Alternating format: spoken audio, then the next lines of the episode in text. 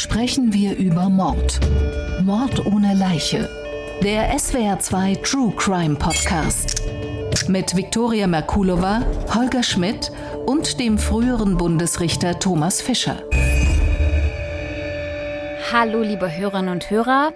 Willkommen beim SWR2 True Crime Podcast und diesen Podcast macht mit mir Holger Schmidt. Hallo Holger. Ich sage Hallo und ich begrüße Thomas Fischer bei uns, Strafrechtsexperte, früherer Vorsitzender Richter am Bundesgerichtshof und der Mann, der in unserem Podcast alle Fragen zu allen möglichen Fällen beantwortet. Und ich stelle ja immer eine erste, vielleicht etwas überraschende Frage, die lautet heute, Herr Fischer, Glauben Sie an die Geschichte, dass eine Leiche keine Ruhe findet und durch die Gegend wandert, wenn sie nicht ordentlich bestattet ist? Hm, ich glaube ehrlich gesagt nicht daran, obwohl es vielleicht manchmal schön wäre, daran glauben zu können. Wundert mich jetzt nicht sonderlich, dass Sie nicht daran glauben, aber haben Sie eine Erklärung dafür, woher kommt dieser Gedanke, dass eine getötete Seele Ruhe finden muss? Das sind wahrscheinlich Na, Gedanken. Das sind sehr archaische äh, alte Gedanken, Ja. weil das Schicksal der Toten, äh, die aus der Welt gehen und dann irgendwo weiterleben vielleicht oder jedenfalls weiter wesen und weiter wirken, äh, ist ja uralt und die Menschen haben sich schon immer sehr stark damit beschäftigt,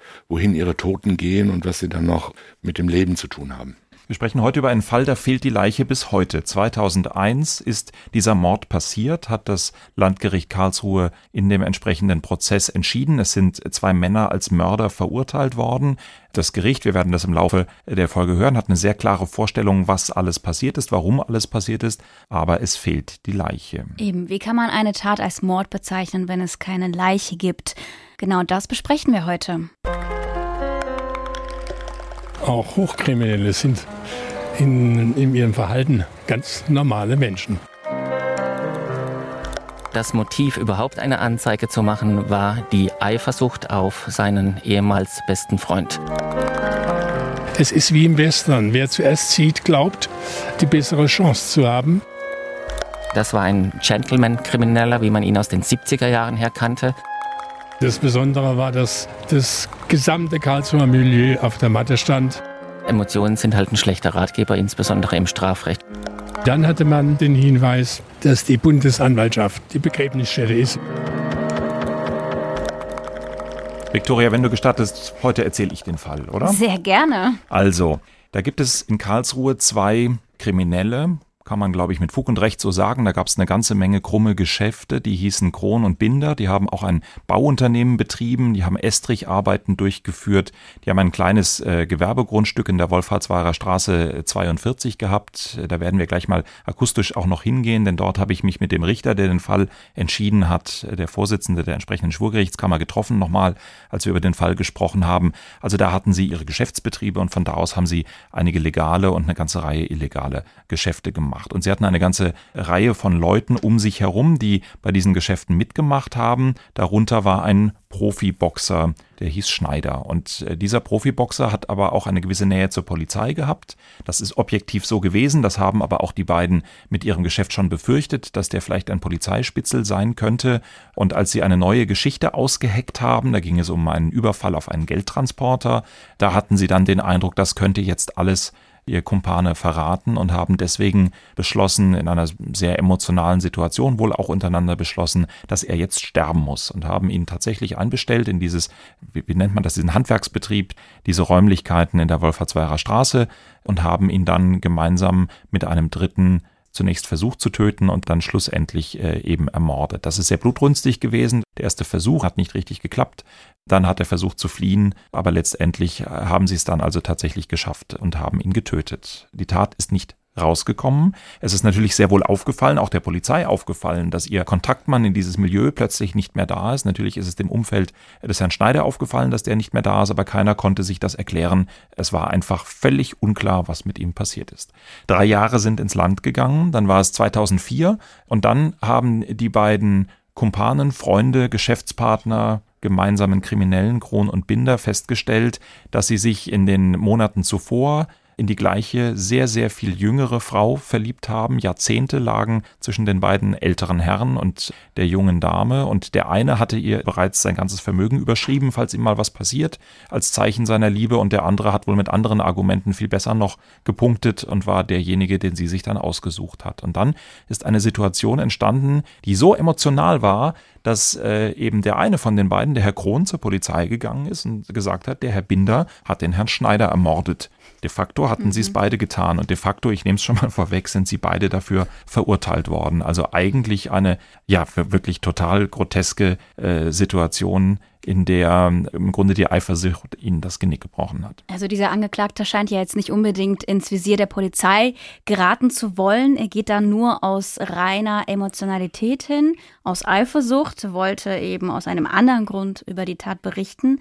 Ich frage mich, warum gehen eigentlich Täter zur Polizei und berichten von ihren Taten, obwohl sie auf keinen Fall in den Knast wollen. Ist das eine reine Dummheit? Was sagst du? Das ist hier tatsächlich pure Eifersucht geworden. Ja, und über diesen Fall habe ich äh, in den vergangenen Tagen sowohl mit dem äh, Schwurgerichtsvorsitzenden, der das damals entschieden hat, der übrigens auch Fischer heißt, Hans Fischer heißt dieser äh, Schwurgerichtsvorsitzende gesprochen, und ich habe mit dem Strafverteidiger gesprochen, der damals den Herrn Krohn verteidigt hat. Das ist der Rechtsanwalt Michael Ried.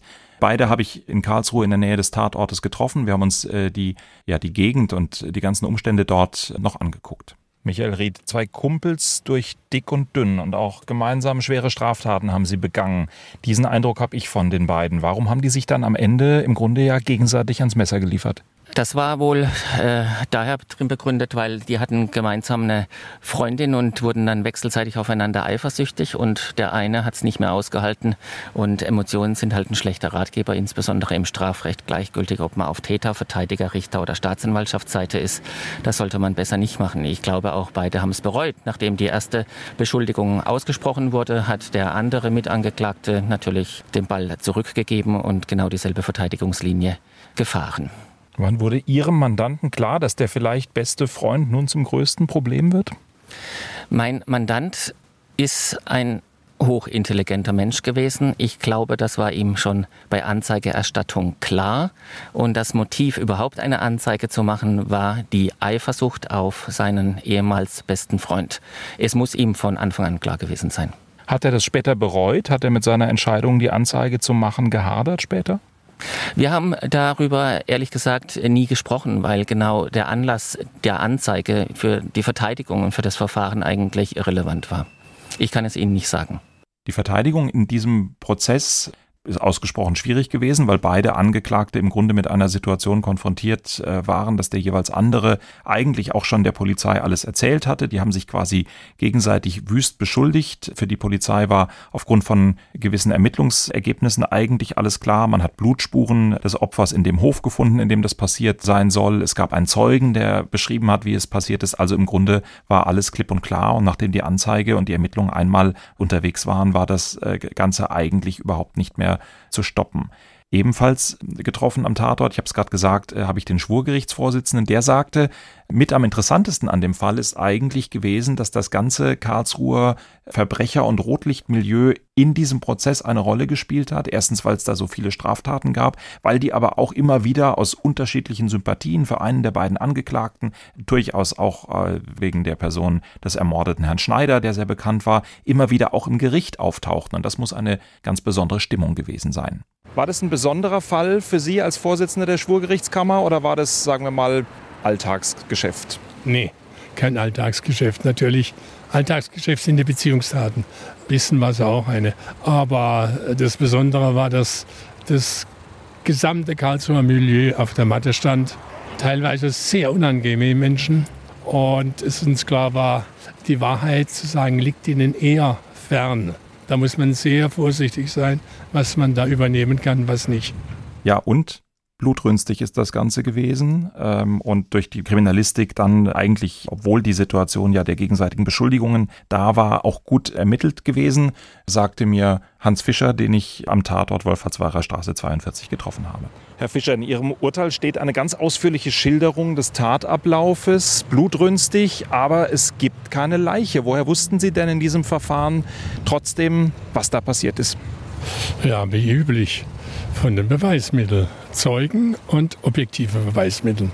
Und was genau ist passiert hier, wo wir gerade stehen, Wolfhardswarer Straße 42? Damals war es eher ein, ja, ich sag mal, Geschäfts- und Gewerbebetrieb für Handwerker. Heute ist da ein Schnellimbiss. Die Bahnlinie führt vorbei. Es ist ein Gewerbegebiet. Was passiert ist, steht ja im Urteil. Kron und Binder haben gemeinsam mit einem Dritten den äh, Hans Schneider umgebracht. Auf, ja, mehraktige Weise. Ja, ziemlich blutrünstig. Mögen Sie es beschreiben?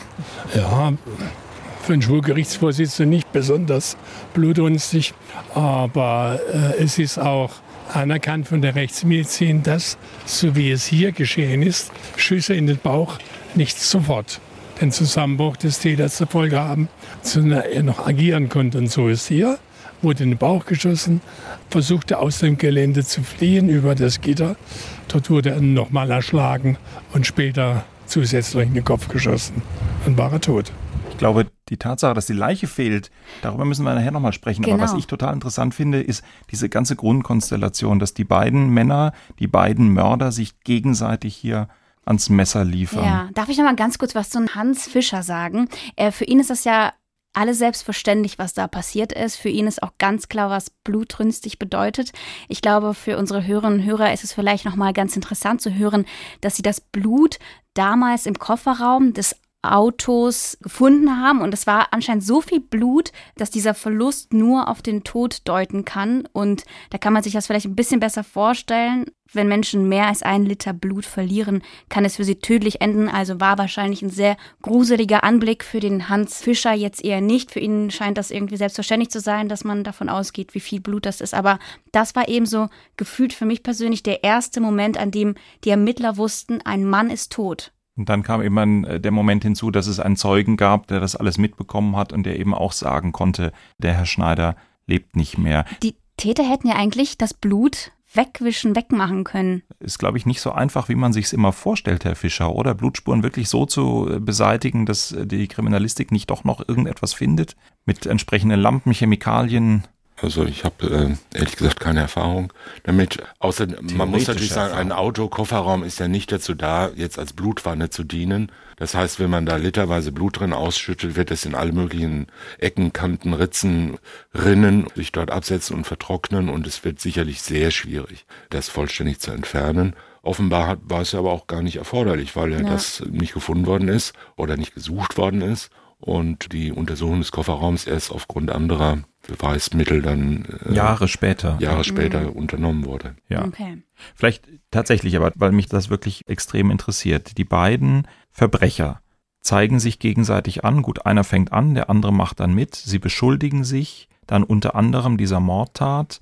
Da gehört ja jetzt eigentlich überhaupt nicht viel Fantasie dazu, dass die beiden sich vorgestellt haben. Es wird hier sehr schnell vor Gericht dann auch um alles gehen, wenn dieser Mordvorwurf in den Raum kommt. Aber offenbar waren die Emotionen rund um die gemeinsame Geliebte oder die gemeinsam Angebetete so groß, dass man bereit war, quasi bis zum Äußersten hier den anderen zu belasten. Ist das etwas, Herr Fischer, was Sie auch kurios finden und was Sie überrascht oder was immer wieder auch Triebfeder von Belastungen, Beschuldigungen, Zeugenaussagen ist? Naja, immer wieder in dieser Konstellation natürlich nicht. Da ist es eher ein bisschen kurios, obwohl man natürlich nicht drinsteckt. Und die Liebe ist ja eine starke Macht in dieser Welt, wie wir wissen. Und äh, die Begehrlichkeit und die Eifersucht erst recht. Und irgendwelche Gründe haben die Menschen ja immer. Und in diesem Fall war es halt so, dass es ein Grund war, der offenbar ausgereicht hat, bei dem sich jedenfalls der Erste, der, zur Polizei gegangen ist und den anderen angezeigt hat, wahrscheinlich auch eine gewisse Risikoprognose angestellt hat und hat sich überlegt, okay, das kriege ich hin. ne, Ich beschuldige den jetzt.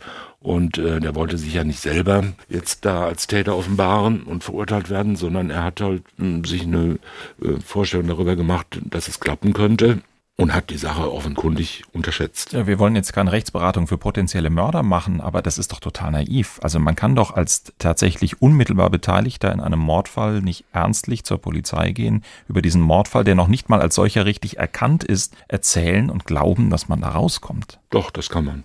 Emotionalität, Ich glaube wahrscheinlich, schon. Eifersucht. Eben weil die Sache ein bisschen skurril ist. Also ähm, da muss man ja auch erstmal drauf kommen als Ermittler, zu sagen, dieser Zeuge, der da kommt und sagt, ich weiß was, Herr Polizeibeamter, äh, ich weiß nämlich, wer der Mörder von Herrn Schneider ist, äh, dass der selber war. Das ist, liegt jetzt, sagen wir mal, aus der Sicht eines geübten Tatort-Zuschauers vielleicht nicht gänzlich fern, weil da äh, solche Skurrilitäten ja an der Tagesordnung sind. Aber in der Wirklichkeit äh, ist es nicht ganz üblich. Aber ein eine aufmerksame Mordkommission wird auch darüber nachdenken, warum kommt der jetzt? Ne? Und dann wird man halt fragen und dass jetzt vor allen Dingen der andere, also der überraschend jetzt Beschuldigte, dass der das nicht einfach stillschweigend hinnimmt und sagt, jawohl, das stimmt. Sich aufopfert und sagt, ja, ich, du hast mich jetzt verzinkt, aber ich werde nichts über dich sagen. Äh, das hätte man sich schon denken können. Aber im Grundsatz muss man ja sagen, es ist schon eine Konstellation, in der man denken könnte, wenn ich da hingehe und das sage, dann werden die jetzt nicht drauf kommen, dass ich selber bin, weil ja immer dieses Argument eine Rolle spielt, warum sollte jemand das tun? Ne? Und wenn es sich um eine besonders fernliegende oder gar dumme oder, oder undurchdachte Handlung handelt, liegt ja das Argument nahe, warum sollte mein Mandant, warum sollte ich als Beschuldigter mich in eine solche Situation begeben? Das liegt ja eher fern. Die Ermittler waren wahrscheinlich auch ich weiß nicht, ob man das so sagen kann, unfassbar dankbar für diesen Hinweis. Und ich kann mir auch vorstellen, ein bisschen, dass die Polizei sich hier und da mal doof fühlt, wenn ein Täter die Arbeit macht und nicht die Polizei, weil sie hätte ja eigentlich zumindest das mal entdecken können, aufdecken können. Naja, ich hatte bei meinen Recherchen den Eindruck tatsächlich, äh, die beiden Herren, Kron und Binder, das waren für die Karlsruher Kriminalpolizei tatsächlich Waldbekannte und man hatte eine sehr genaue Vorstellung, was da alles läuft, wirklich in ganz unterschiedlichen Bereichen. Also vielleicht in Richtung eher Schwarzarbeit auf der einen Seite, in der Frage, wie Aufträge vergeben werden, hat man da eine ganze Menge Misstrauen gehabt gegenüber dieser Firma, aber dann eben auch knallharte Straftaten und ganz große Bezüge zum Verbrechermilieu in Karlsruhe und deswegen deswegen hatte ich tatsächlich auch übrigens jetzt nach so vielen Jahren, als ich wieder mit dem Richter Hans Fischer darüber gesprochen habe, schon auch den Eindruck, da waren alle durchaus auch fast so ein bisschen kriminalistisch euphorisch, dass man da jetzt mal endlich, mhm. wie die Ermittler das dann gerne sagen, richtig einen Fuß in der Tür hat und richtig mal was hat, woran man was festmachen kann. Und so ist es dann eben ja auch im Prozess gelaufen, dass es dann wohl sehr, sehr turbulent zuging. Hans Fischer hat diesen Prozess als wirklich bemerkenswert in Erinnerung gehabt. Das ist wie bei anderen Menschen auch. Auch Hochkriminelle sind in ihrem Verhalten ganz normale Menschen. Das habe ich gelernt. Ich habe nie einen Mörder deshalb als Unmensch oder sowas bezeichnet, sondern ich habe immer auch seine menschliche Seite gesehen. Das gehört eben dazu, dass man aus Eifersucht, aus Kränkung letztlich solche Handlungen auch begehen kann. Aber es wirkt absurd, wenn beide wissen, dass sie in einen Mord verstrickt sind, dass beiden die lebenslange Haft droht, dass man dann anfängt, den anderen anzuzeigen? Ja, das wirkt absurd und ist auch ein bisschen absurd. Aber ich habe das, glaube ich, mal so gesagt, in der mündlichen Bekundung jedenfalls. Es ist wie im Western. Wer zuerst zieht, glaubt, die bessere Chance zu haben. Beide haben wohl, nachdem sie beide im Gefängnis saßen, gedacht, ich mach's. Und der Detlef Kronen war der Schnellere und hat als erster Mal belastet. Dass es ein Eigentor war. Das ist Gerechtigkeit. Und dann ist auf der anderen Seite eben auch noch die Diskussion gewesen, wo ist denn eigentlich die Leiche? Und das hat im Prozess auch immer wieder eine Rolle gespielt, auch von beiden Seiten, um eben zu beweisen, wer jetzt hier eigentlich die besseren Angaben macht, wer mehr weiß, wer sich vielleicht dann auch mehr hier noch Vorteile verschaffen kann. Und das hat zu einer ganzen Reihe von Suchaktionen geführt, über eine lange Zeit hinweg, hat auch nochmal Michael Ried, der Verteidiger des Herrn Krohn, erzählt. Mein Mandant hatte eine konkrete Vermutung, wo der Mitangeklagte die Leiche abgelegt hatte. Das war tatsächlich eine konkrete Vermutung. Das war im Schwetzinger Wald, irgendwo zwischen Heidelberg und Mannheim. Dort hat die Polizei auch tatsächlich sehr, sehr umfangreiche Grabungsarbeiten durchgeführt. Das war erstaunlich. Sowas habe ich bisher in meiner ganzen forensischen Karriere nicht noch einmal erlebt. Das war außergewöhnlich und das ist alles auf die Angaben meines Mandanten zurückzuführen gewesen. Ich glaube schon, dass die Polizei, die Ermittlungs Ermittlungsbehörden ihm eingangs sehr, sehr weit auch geglaubt haben. Aber die Leiche haben sie ja nicht gefunden. Die Leiche ist bis heute nicht da. Das ist etwas, das äh, Hans Fischer bis heute auch beschäftigt, der auch sagt, er hält es immer wieder auch mal für möglich, wenn man irgendwas in der Zeitung liest darüber, dass irgendwo äh, eine Leiche gefunden worden ist äh, von Spaziergängern, gibt es ja aus ganz unterschiedlichen Gründen mhm. immer wieder die Situation, dass das Menschen aufgefunden werden, Beispielsweise auch, dass Menschen, die sich vielleicht vor einer längeren Zeit einsam im Wald suizidiert haben, gefunden werden, dass Menschen gefunden werden, die einem Unfall, einem Verbrechen vor langer Zeit zum Opfer gefallen sind und auch der damalige Schwurgerichtsvorsitzende wartet im Grunde immer noch mal so drauf, ob diese Leiche nicht vielleicht auftaucht. Wirklich kurios ist dann aber gewesen, bei den Recherchen jetzt zu dem Fall, dass es damals, was glaube ich noch überhaupt nicht bekannt ist, noch eine ganz besondere Theorie gab, den die Ermittler wirklich ernstlich nachgegangen sind, wo denn die Leiche sein kann. Ja, teilweise amüsantes, teilweise weniger. Also man hat die klassischen Städte hier abgegraben. Man hat ein paar Hinweise gehabt, teils von den Angeklagten in Mannheim irgendwo in einem Art äh, naturnahen Gebiet. Und dann hatte man, und das war natürlich sehr interessant, den Hinweis, dass die Bundesanwaltschaft die Begräbnisstätte ist, wenn man das so will, weil der ähm, Detlef Krohn ja dieses Unternehmen hier hatte, Estrich, und tatsächlich die Firma hat den Estrich verlegt in der Bundesanwaltschaft, im ZKM und nebendran im Kino. Das heißt aber, so wie es klingt, gäbe es die theoretische Möglichkeit, die Leiche, die bis heute verschwunden ist, liegt im Estrich der Bundesanwaltschaft, im Estrich des ZKM, im Estrich des Kinos. Das ist richtig. Aber so wichtig war es das gar nicht, die Leiche zu finden. Das ist in der Öffentlichkeit immer anders gesehen, aber die Profis sehen das so, brauchen wir nicht unbedingt. Ähm, Also vielleicht nochmal vielleicht noch mal erst zur Erklärung für Menschen, die nicht aus dem Großraum Karlsruhe kommen. ZKM ist äh, Zentrum für Kunst und Medien. Zentrum für Kunst und Medien, eine Mischung zwischen Hochschule, Museum, ein wirklich sehr spannender Ort. Wenn man in Karlsruhe ist, sollte man da reinschauen. Nebendran ist ein großes Multiplex-Kino. Da nebendran, hinter hohen Mauern, ist der Generalbundesanwalt und die Bundesanwaltschaft. Und dieser ganze Komplex, der ist ziemlich gleichzeitig sehr aufwendig, ist eine sehr große Baustelle gewesen, gebaut worden.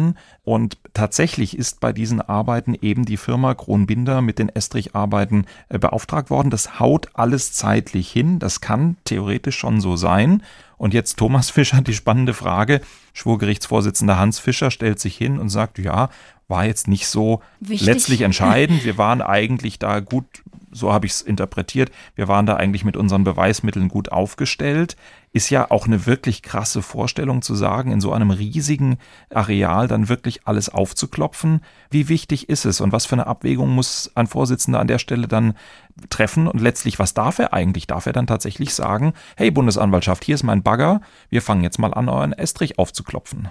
Naja, es kommt wie immer äh, darauf an.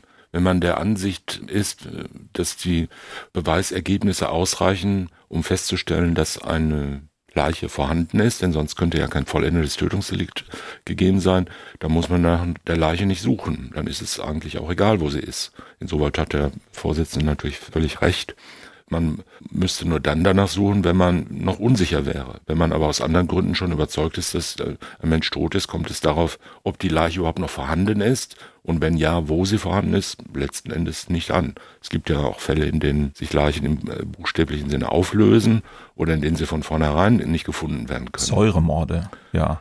Trio Infernale mit Michel Piccoli und Romy Schneider ist ein Säuremord und äh, andere Menschen werden hoher See über Bord geworfen oder aus hohen, großen Höhen aus Flugzeugen geworfen und da findet man die Leiche auch nicht. Aber Gedanken der Pietät, Gedanken, hier ist noch ein Teil eines Verbrechens letztlich zu klären. Dafür müsste ich allerdings ein Gebäude im Wert von vielen Millionen Euro zerstören. Das ist eine Abwägung oder Dafür ist aber das Schwurgericht nicht zuständig. Ja. Für Pietät ist man da nicht zuständig, sondern man ist dafür zuständig, äh, festzustellen, ob ein Tatbestand verwirklicht ist. Und wenn man weiß, jemand ist tot, erstens ist er verschwunden, zweitens ist sein Blut gefunden worden, drittens ist so viel Blut, dass er das nicht überlebt haben kann.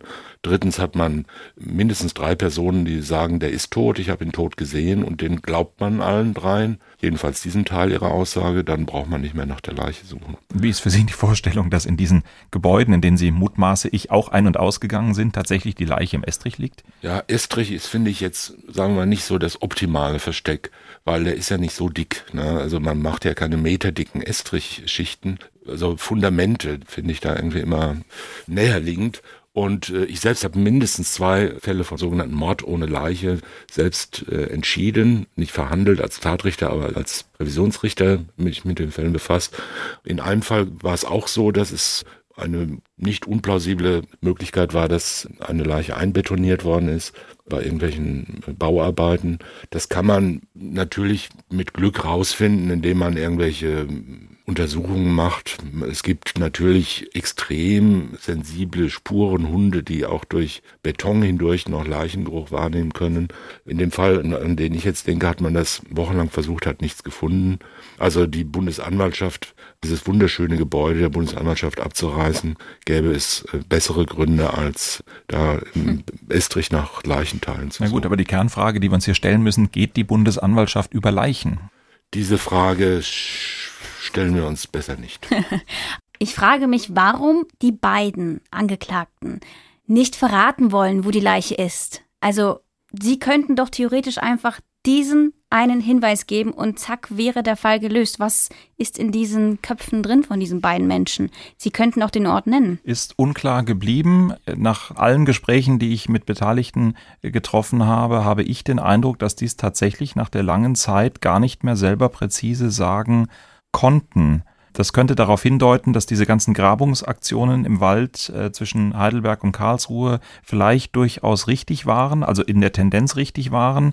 Dass es aber, so mein Eindruck übrigens auch aus anderen Fällen, dann gar nicht mehr so einfach ist, wenn man vielleicht auch unter Stress und Hektik eine Leiche irgendwo im Wald vergräbt. Und dann tut man das ja im Zweifel auch nicht da, wo es jetzt sofort von der Straße aus gesehen wird, sondern man geht ein bisschen in den Wald hinein und diese Stelle dann nach Jahren wiederzufinden, scheint gar nicht so mhm. einfach zu sein glaube, Thomas Fischer, Sie hatten verschiedene Fälle, wo das auch eine Rolle spielte, wo genau in einem Wald eine Leiche liegt und wo man dann Anhaltspunkte braucht, wie man sie findet. Ja, das ist so. Also ich kenne auch als Tatrichter solche Fälle, wo dann Täter nach langem Hin und Her die Leichen dann gezeigt haben, die Ablageorte gezeigt haben. Das zu finden, es gibt immer viele Möglichkeiten. Man weiß es nicht, warum die das nicht sagen. Es äh, kann persönliche Gründe haben, es kann Gründe haben, die in der Leichenauffindersituation liegen. Das weiß man nicht. Vielleicht ist auch noch eine weitere Person involviert gewesen, die nicht offenbart werden soll. Kann alles ja sein.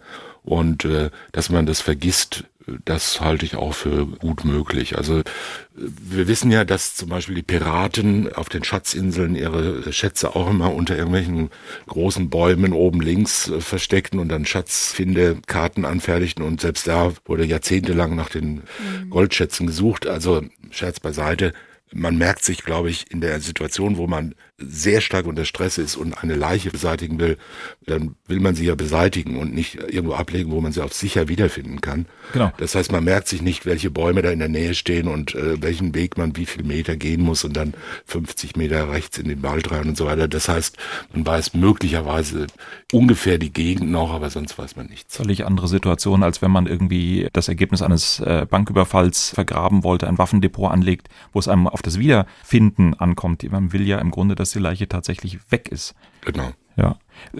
In dem Fall spielt natürlich auch noch eine große Rolle, dass zumindest der Herr Krohn äh, nicht mehr am Leben ist, denn er ist schon relativ kurz nach dem Urteil verstorben.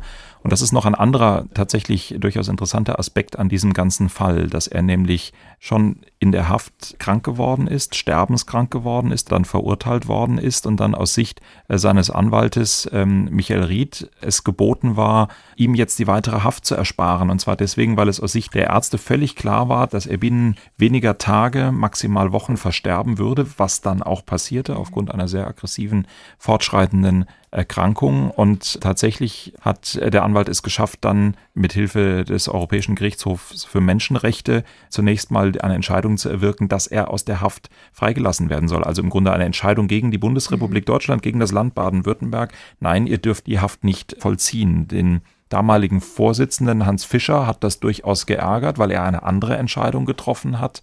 Er hat es für richtig gehalten, dass trotz der Erkrankung des Herrn Krohn der weiter in Haft zu bleiben hat und er hat da eigentlich eine sehr, ja, sehr prägnante Erklärung für. Er war krank und deshalb wurde er auch in Hohenasberg im Vollzugskrankenhaus behandelt und dort konnte er auch sterben. Es wird uns genauso gehen vielleicht, dass wir in einem Krankenhaus liegen, vielleicht nicht Vollzugskrankenhaus, aber immerhin, wenn wir Pech haben und sterben dort. Für mich kein Grund, den freizusetzen. Das ist sehr auf den Punkt, aber genauso auf den Punkt und genauso nach langer Zeit sieht das Michael Ried immer noch ganz anders. Er ist der Meinung, so war das damals nicht richtig. Der Staat sollte nicht bestimmen, wo ein todkranker Mensch stirbt. Auch wenn man äh, so viel Schuld auf sich geladen hat wie mein Mandant, ist es gleichwohl ein Gebot des Rechtsstaats und auch der Menschlichkeit, dass man einen Menschen, von dem man positiv weiß, er wird nur noch wenige Wochen leben, nicht in der Haft sterben lässt. Zwei sehr extreme Positionen. Ich finde, beide haben was. Wir haben Thomas mhm. Fischer für die Entscheidung. Wer hat recht? Also im Grundsatz meine ich, dass der Kammervorsitzende recht hat. Äh, denn äh, man muss ja immer sehen, dass die Alternative zum Sterben in der Haft ja jetzt nicht ist, sich noch ein paar schöne Tage zu machen oder nochmal in Urlaub zu fahren, äh, sondern dass die Alternative zum Sterben im Vollzugskrankenhaus ist halt Sterben im städtischen Klinikum. Das ist in jeglicher Hinsicht, um die es geht, äh, nicht wesentlich besser, würde ich mal sagen. Und auch nicht, es ist weder erfolgversprechender, dann müsste man in der Tat darüber sprechen. Und äh, müsste man das anders sehen, wenn beispielsweise die Behandlungsmöglichkeiten viel besser wären, dann wäre es anders zu beurteilen, aber das ist ja offensichtlich hier nicht der Fall gewesen.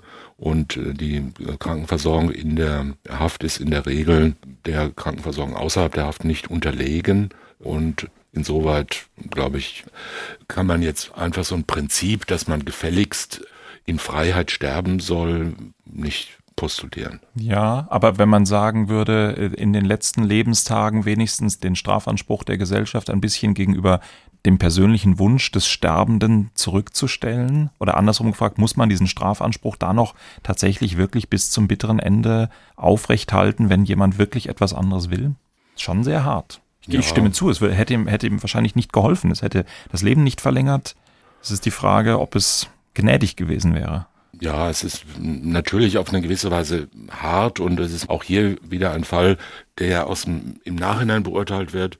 Da stellen sich viele Fragen, wo soll die Grenze sein? Es gibt Strafgefangene, die in der Haft schwer erkranken auch lebensbedrohliche Erkrankungen erleben oder in der Haft sterben im Krankenhaus, weil sie Krebserkrankung kriegen oder ähnliches. Und äh, auch da wird man sagen, irgendwann ist es eine hoffnungslose Prognose und dann stellt sich halt die Frage, wo wird dieser Mensch jetzt untergebracht, in welchem Krankenhaus liegt er? Und jetzt einfach zu sagen, die Gesellschaft muss, wenn jemand sterbenskrank ist, auf ihren Strafanspruch verzichten und muss ihn freisetzen, damit er sich dann draußen irgendwo mit Hilfe der allgemeinen Ortskrankenkasse noch schnell ein Krankenhaus sucht, wo er sterben kann. Das ist ja nun nicht zwingend auch ein, ein großer Vorteil.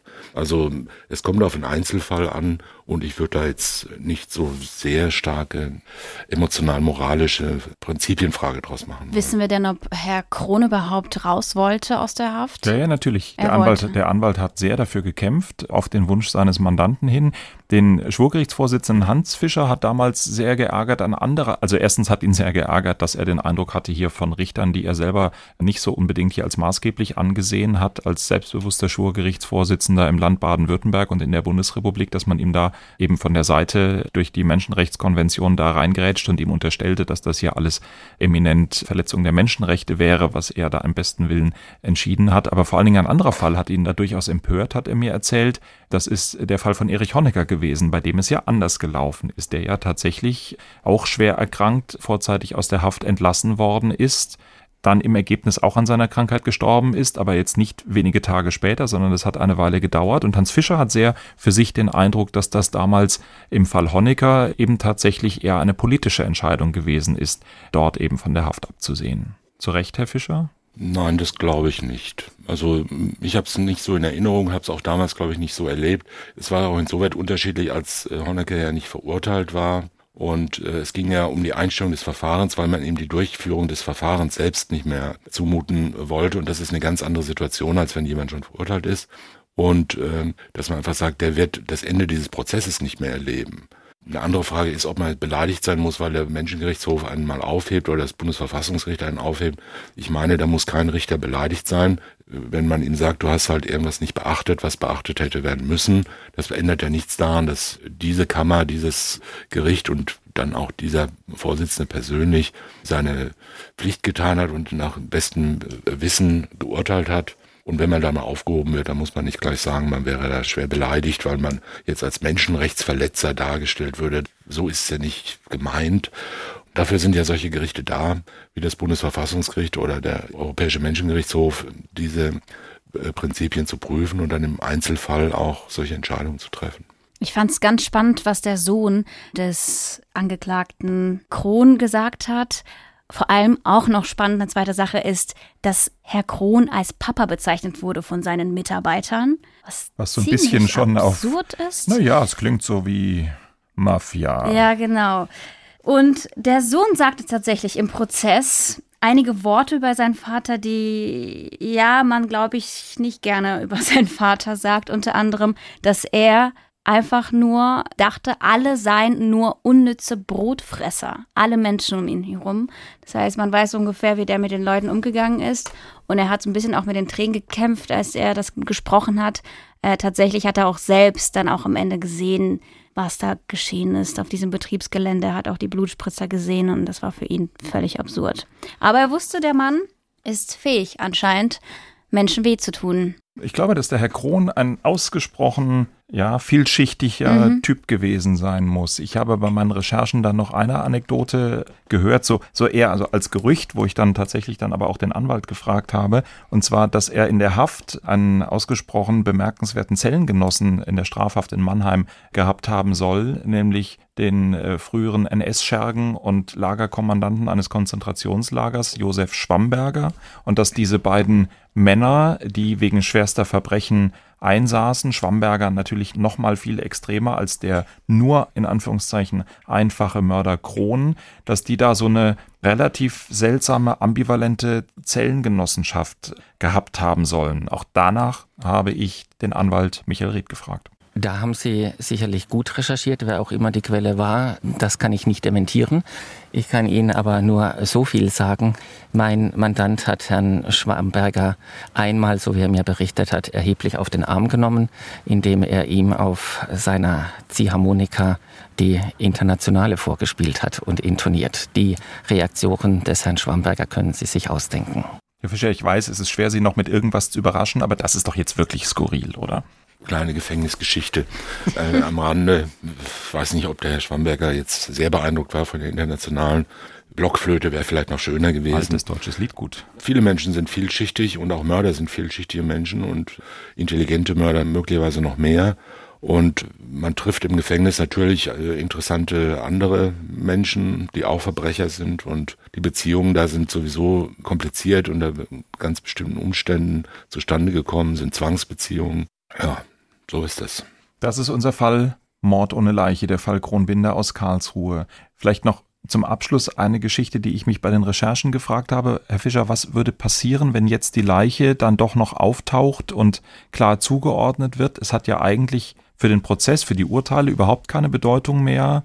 Aber es wäre quasi für die ermittelnden Polizeibeamten und natürlich für die Angehörigen dann nochmal so etwas wie eine Abschlussinformation. Aber sonst ist eigentlich dann das Auffinden eher sowas wie noch eine kleine Randnotiz in diesem Fall oder hat es noch Bedeutung? Das kommt auch da wieder darauf an.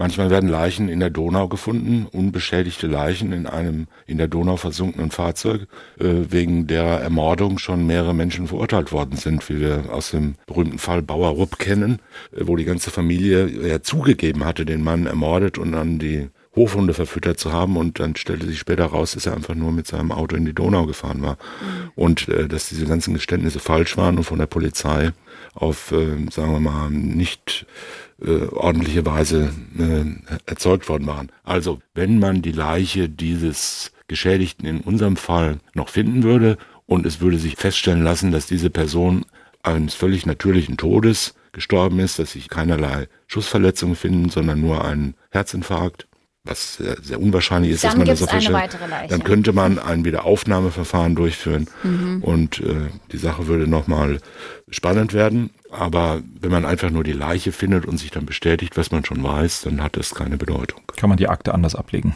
So ist es. Also man kann nicht zu 100 Prozent sagen, dass der Fall für immer abgeschlossen ist. Das war unser Fall Mord ohne Leiche. Vielen Dank dir, Viktoria. Danke dir, Holger. Vielen Dank, Herr Fischer, dass Sie dabei waren. Und wir hören uns wieder beim nächsten Fall mit einer neuen Folge.